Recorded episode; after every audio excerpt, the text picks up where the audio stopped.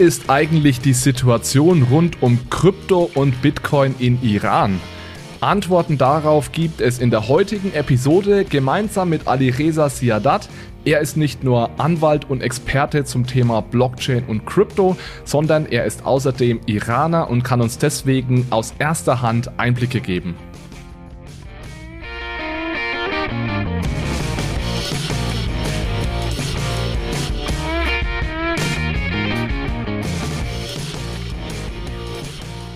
Hallo zusammen und herzlich willkommen zu einem neuen Crypto Friday bei Bitcoin, Fiat und Rock'n'Roll.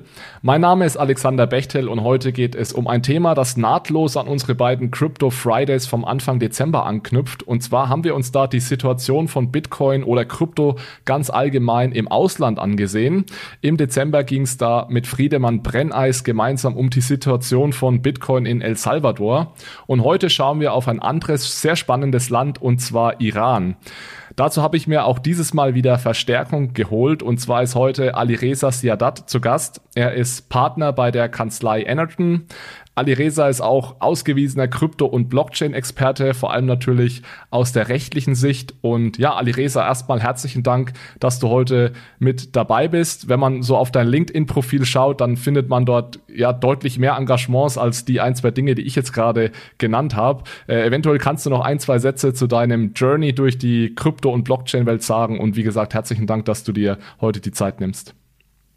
Ja, hi Alex. Äh, vielen Dank, dass ich heute dabei sein darf. Ich äh, bin ja auch fleißiger Zuhörer deiner Podcast und ich freue mich diesmal als äh, ja, Sprecher, Speaker dabei sein zu dürfen.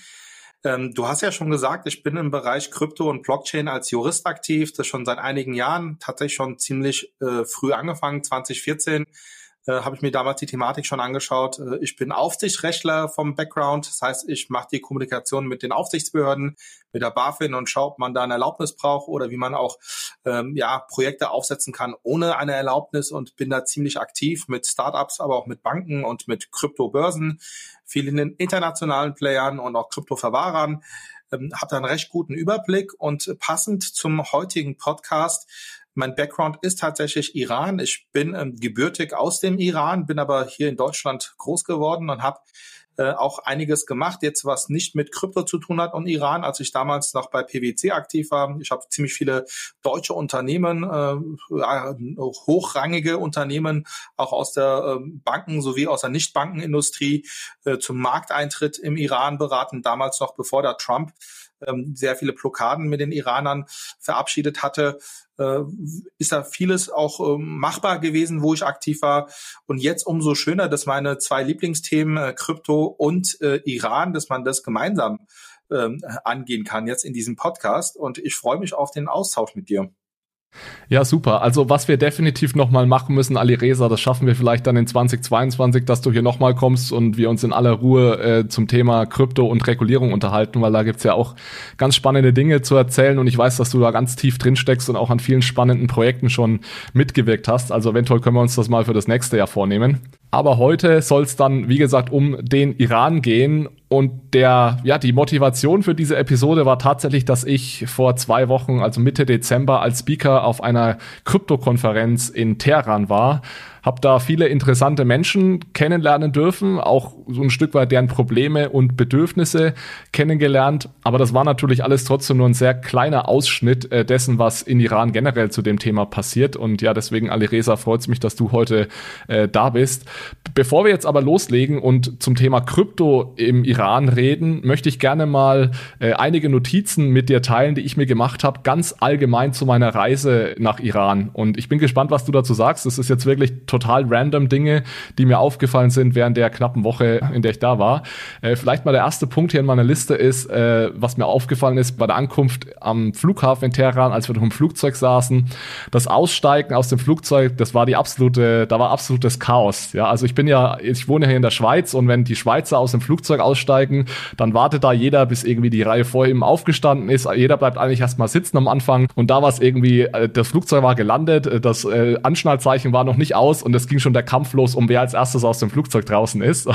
Das war so eine, eine der ersten Sachen, die mir aufgefallen ist. Ich weiß nicht, ob das so ein bisschen für die iranische Einstellung zum Leben steht oder ob das jetzt äh, vielleicht eine, eine, eine Ausnahme war, dass das so gelaufen ist. Ja, eine Ausnahme würde ich jetzt nicht sagen. Natürlich äh, hat es auch damit zu tun, dass ja auch im Iran die Einreisen bis vor kurzem äh, eingeschränkt waren, sprich Nicht-Iraner durften gar nicht in den Iran reisen. Deshalb hast du äh, den Vorteil jetzt gehabt und auch die Möglichkeit, wieder mal in den Iran zu reisen als Nicht-Iraner. Das ist, glaube ich, äh, schon auf jeden Fall sollte man das nochmal betonen, dass der Iran auch aufgrund von Corona da sehr starke äh, Lockdowns und Einschränkungen hatte. Aber ähm, das muss ich auch zugestehen, die Mentalität der Iraner, das sieht man nicht nur beim Aussteigen aus dem Flugzeug, sondern auch im Straßenverkehr. Ähm, da ist jeder, der zuerst äh, äh, vorne dabei ist äh, und durchkommt, der Erste. So ein bisschen auch wie bei den Italienern, würde ich sagen. Ja. ja. Ähm, und äh, das ist, das gehört zur Mentalität der Iraner dazu. Ich würde jetzt nicht sagen, äh, dass man da den, äh, da, äh, korrigiere mich bitte, Alex, aber ich würde nicht sagen, dass die Iraner da vielleicht mit, mit, mit Ellbogen nach vorne rennen und der Erste, der rauskommt, ist draußen, sondern eher so, man vertraut ungern auf andere, lässt sich nichts vorschreiben, sondern macht einfach und geht voraus, ja. Und das ist so die Mentalität der Iraner.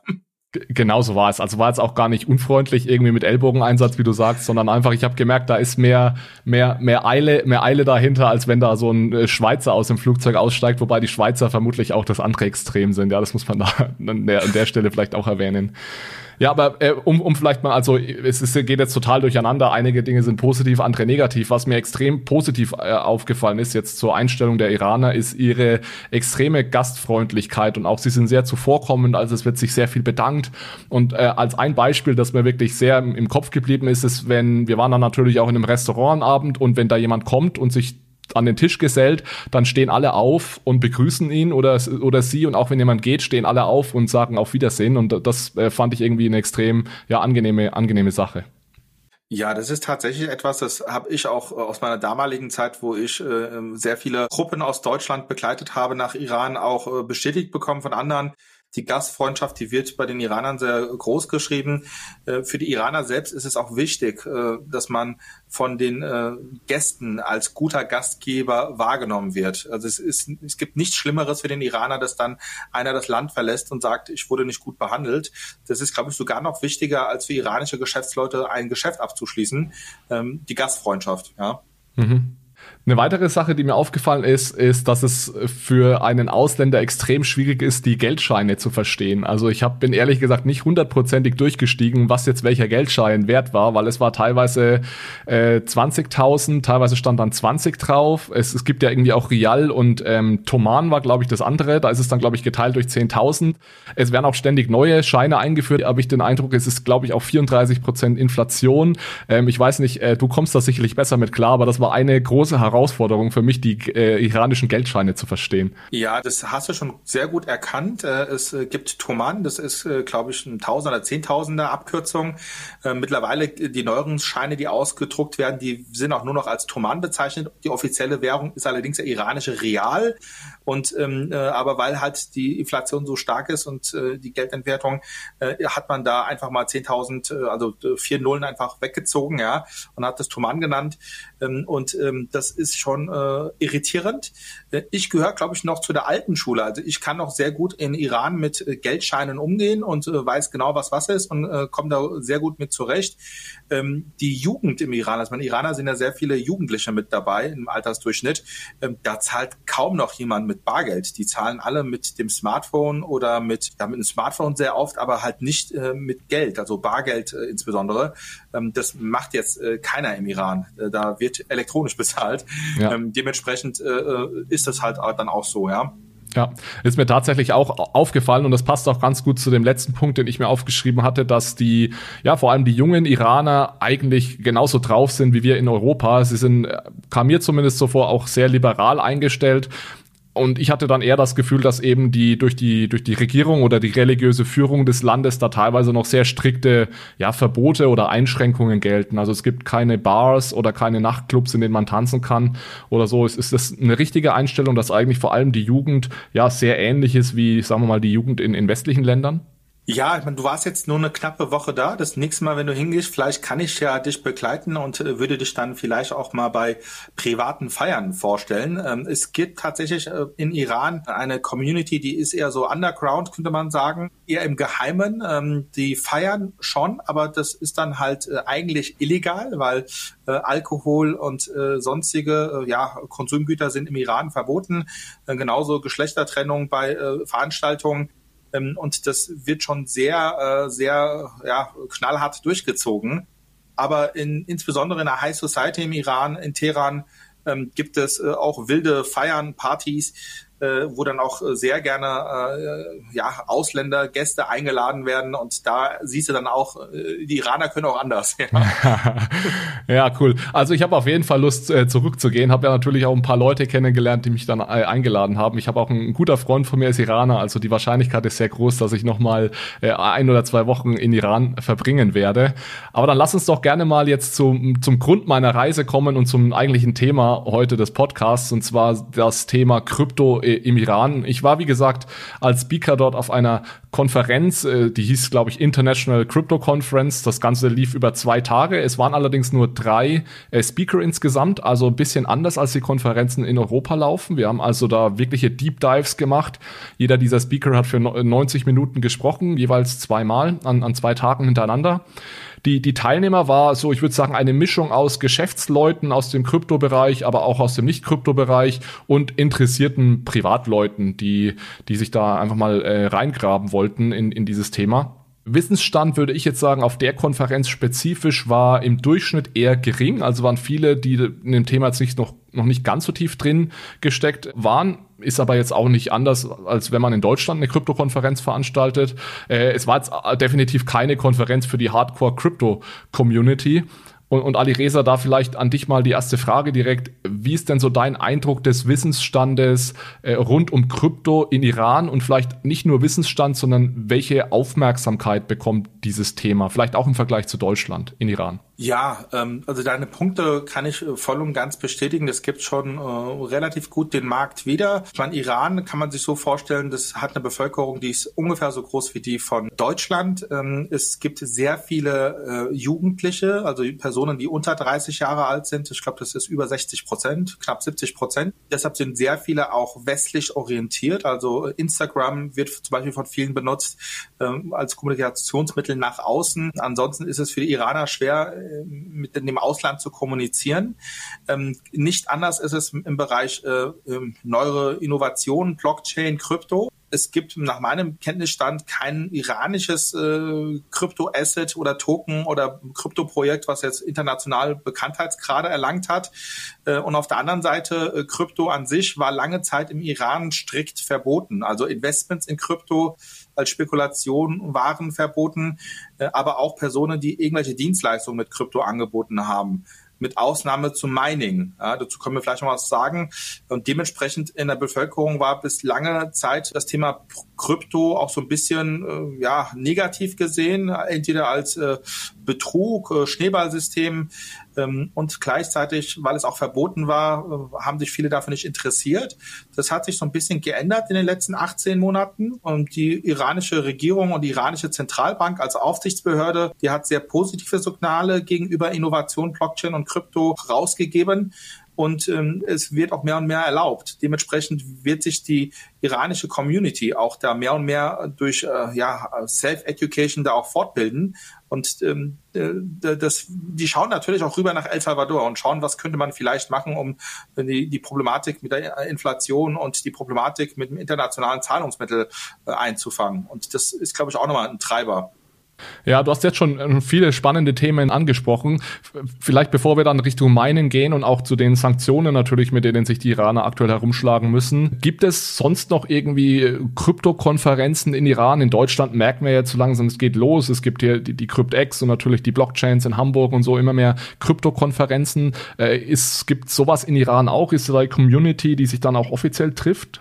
Ähm, ja, also ähm, es gab in der Vergangenheit sehr viel Community, die waren wirklich so undercover unterwegs, weil die im Bereich Mining und im Bereich Coding da einiges gemacht haben, wo man nicht wusste, ob das erlaubt ist. Und die haben sich dann eher auf äh, virtuellen Events getroffen und äh, das war undercover, das war nicht öffentlich, da wurde keine Werbung gemacht.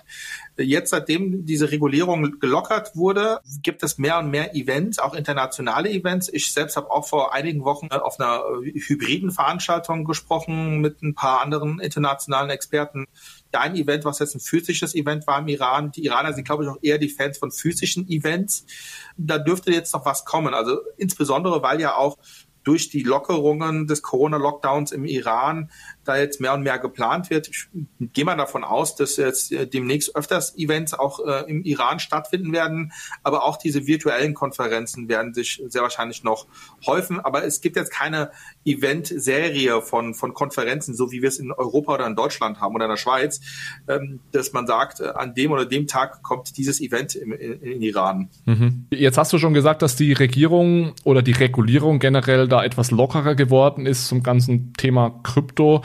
Ich habe gelesen, es war ein Report, glaube ich, von Elliptic, dass ja Iran durchaus ein großer Player im Crypto-Mining ist oder war. Bis 4,5 Prozent des globalen Minings standen da, glaube ich, mal im Raum. Es gab jetzt ja aber, glaube ich, auch ein Verbot für das Thema Mining vor, vor einigen Monaten oder im, im äh, Frühjahr, Sommer diesen Jahres, weil es da teilweise zu Stromausfällen kam. Ich habe gemerkt auf der Konferenz, mich hat da auch einer ganz spezifisch angesprochen, dass viele Iraner, die sind sehr umtriebig, ja, und auch sehr geschäftsam, sage ich mal. Und da hat jemand, glaube ich, ein Elektrizitätswerk besessen mit Solar Solarenergie. Und der hat dann gleich gefragt, ob man das nicht irgendwie für Mining nutzen könnte, hat mir dann irgendwie die äh, Megawatt vorgerechnet, die diese Solaranlagen da produzieren. Wie ist denn aktuell die Situation zum Thema Mining im Iran? Da hast du recht. Also die Iraner sind wirklich umtriebig. Ich vergleiche die Iraner gerne mit, mit den Israelis, die da auch sehr umtriebig sind und auch sehr fortschrittlich sind. Das sollte man auf jeden Fall bedenken. Ähm, gleichzeitig hat Iran äh, mit die geringsten Stromkosten weltweit äh, und produziert auch sehr günstig Strom.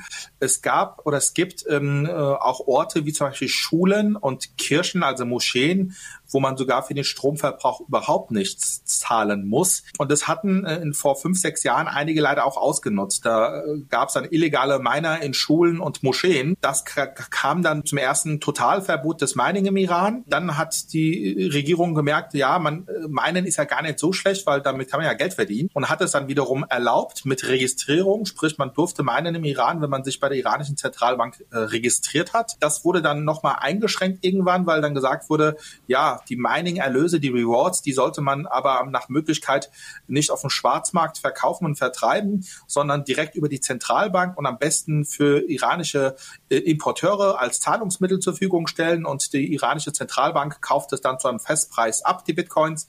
Ähm, das hat sich dann so ein bisschen dann leider äh, negativ auf den Markt ausgeschlagen, weil die offiziellen äh, Bitcoin-Preise natürlich viel höher sind als die Preise, die die iranische Zentralbank bereit war zu zahlen. Das hat sich jetzt ein bisschen wieder gelockert weil neben dem Mining jetzt auch noch andere Dienstleistungen mit Krypto äh, erlaubt werden.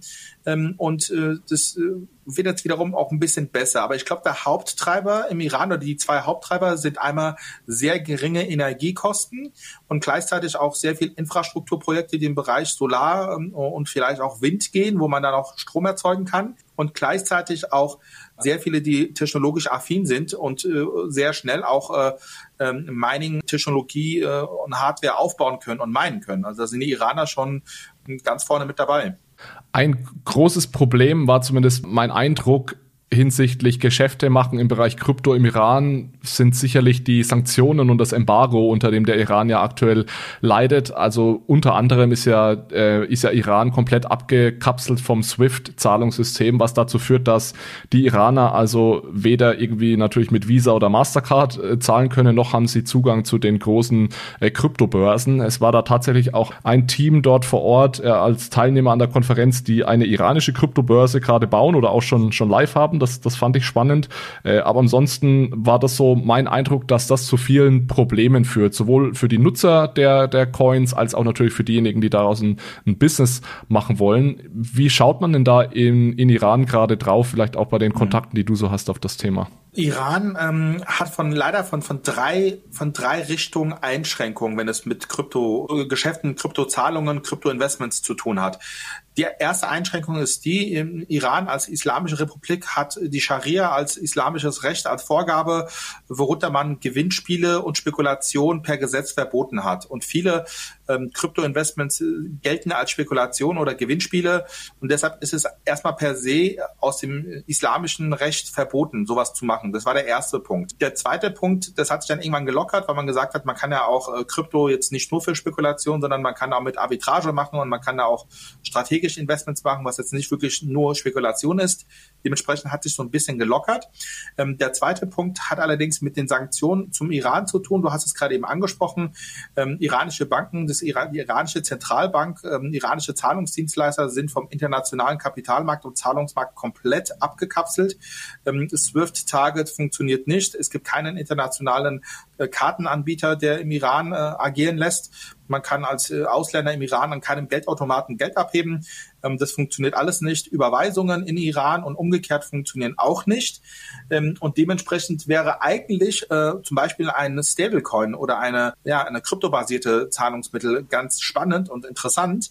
Ähm, diejenigen, die allerdings sowas anbieten, sind nicht Iraner, die äh, am liebsten auch gerne Geschäfte noch in den USA machen würden, ähm, die äh, müssen sich dann entscheiden, ob sie ihr Produkt im Iran anbieten wollen oder in den USA, ähm, weil beides geht nicht. Äh, ansonsten wird man halt von den Amerikanern ähm, dann äh, sanktioniert als äh, Betreiber von Geschäften. Ich habe da auch eine Schweizer Kryptobörse kennengelernt, die da so eine Zahlungsplattform aufbauen wollten äh, mit Richtung Schweiz, Iran. Das wurde dann eingestellt, nachdem die US-Aufsicht dann da äh, dazwischen gekrätscht ist. Ähm, das sind halt natürlich äh, alles Showstopper. Und das ist der zweite Punkt. Und der dritte Punkt ist der, dass die Financial Action Task Force, die FATF, das sind ja die, die die Vorgaben für KYC und äh, CFT, sprich Geldwäschebekämpfung und die Bekämpfung der Finanzierung von Terrorismus angehen. Ähm, die haben seit jeher Iran ähm, äh, immer schwarz gelistet gehabt, sprich als ein Sanktionsland. Äh, mittlerweile ist Iran grau gelistet. Äh, die Tendenz ist so ein bisschen wieder Richtung schwarz gelistet. Und da haben die Iraner gesagt, okay, wir haben jetzt so lange daran gearbeitet, um aus der Schwarzlistung rauszukommen und dann äh, nicht mehr gelistet zu sein als Hochrisikoland. Ähm, dann können wir jetzt uns nicht erlauben, dass wir mit Kryptowährungen Geschäfte betreiben im Iran, was ja auch von der FATF wiederum als riskant eingestuft wird. Sprich, wenn du Iran-Geschäft hast und noch Krypto-Geschäft, mhm. beides zusammen ist aus der FATF-Sicht hochriskant. Und das ist halt eine strategische oder politische Entscheidung der Iraner zu sagen, dann machen wir es lieber nicht. Ja? Und das sind so alles Punkte, was den Markt bis dato eingeschränkt hat. Aber ich persönlich sehe viele, wie du es auch schon gerade gesagt hast, Alex, die im Bereich Krypto was machen wollen. Im Bereich DeFi machen Iraner sehr viel und man muss dazu sagen, es gibt die ganz bekannte Sharif University in, in Teheran. Das ist quasi die MIT University der Iraner wo auch viele Absolventen nach USA zu MIT gehen oder auch viele Iraner als Freelancer für Europäer, Deutsche, Schweizer arbeiten, also Coder, ähm, die wirklich fit sind. Ähm, und da ist auch eine sehr starke Szene.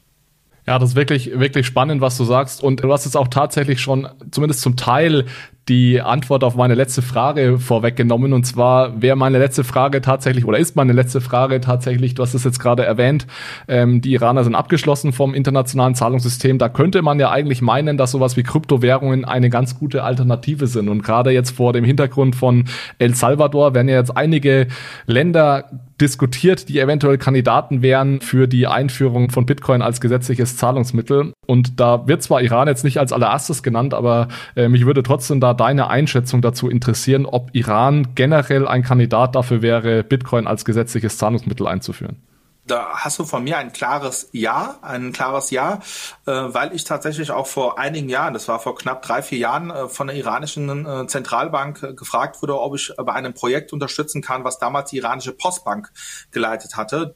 Damals wollte Iran tatsächlich einen eigenen CBDC entwickeln. Ähm, das hat natürlich nicht geklappt. Das hat an verschiedenen Gründen gelegen. Mit einem Grund ist natürlich die internationale Akzeptanz von Kryptowährungen. Und da ist Stand heute immer noch Bitcoin das meist akzeptierteste Zahlungsmittel, aber auch Kryptowährung, was man kennen sollte.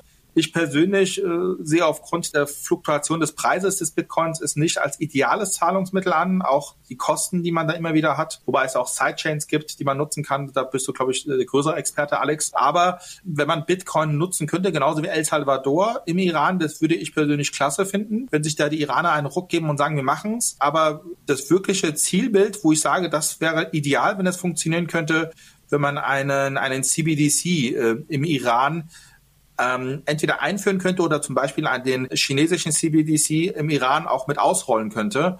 Das wäre dann, glaube ich, schon ein schönes Zahlungsmittel. Ja? Dann würde ich sagen, bleiben wir auf jeden Fall dran, was so passiert in Iran. Alireza, es ist immer extrem schwierig, an Informationen zu kommen. Das war bei El Salvador so und es wäre auch bei Iran jetzt so gewesen, wenn wir dich nicht gehabt hätten. Jemand, der uns hier aus erster Hand da die Infos mitgeben kann. Von daher möchte ich mich nochmal ganz herzlich bei dir bedanken, dass du dir auch so kurzfristig die Zeit genommen hast und uns da einen Einblick in das iranische Krypto-Ökosystem zu geben. Und ja, mal schauen, was dann passiert in den nächsten zwölf Monaten. Und vielleicht können wir uns dann ja nochmal zusammensetzen, wenn es in Iran Neuigkeiten gibt und das ganze Thema noch nochmal aufrollen. Ja, vielen Dank, Alex, auch nochmal für die Einladung. Vielleicht haben wir ja sogar das Vergnügen, dass wir das nächste Mal äh, direkt aus dem Iran aufnehmen können, wenn wir dann vielleicht zusammen zum nächsten Event nach äh, Teheran gehen. Ich würde mich sehr freuen. Perfekt, so machen wir das. Vielen Dank, Alireza.